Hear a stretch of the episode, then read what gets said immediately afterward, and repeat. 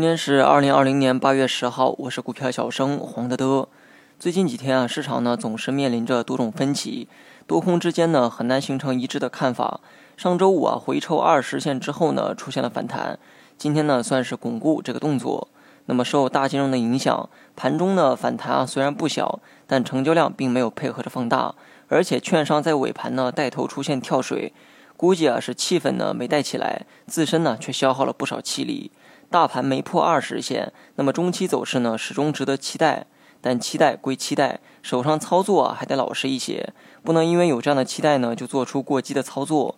大盘围绕二十线做震荡的期间，始终保持五成仓观察即可。大盘从三四五零点高位至今，已经洗刷过很多遍筹码。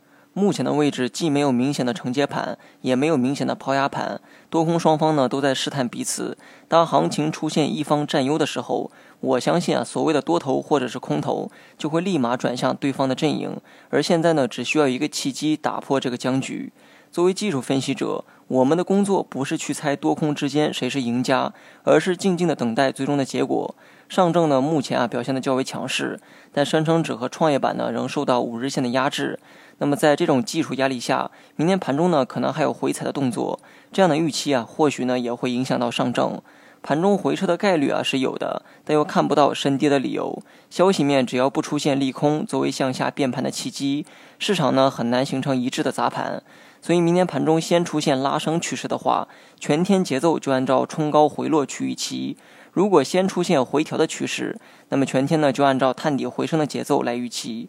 所以说今天盘中啊出现了大幅的拉升，但整体啊仍保持着调整的状态，多空之间的博弈呢仍在继续，胜负呢还没有明显的迹象，仓位继续控制在五成即可。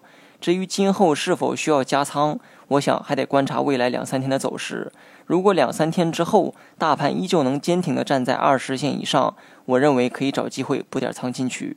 好了，今天就讲到这里吧。今天呢，胃疼了一天哈，全天呢都不在状态，可能会影响发挥。分析内容呢，仅供参考哈。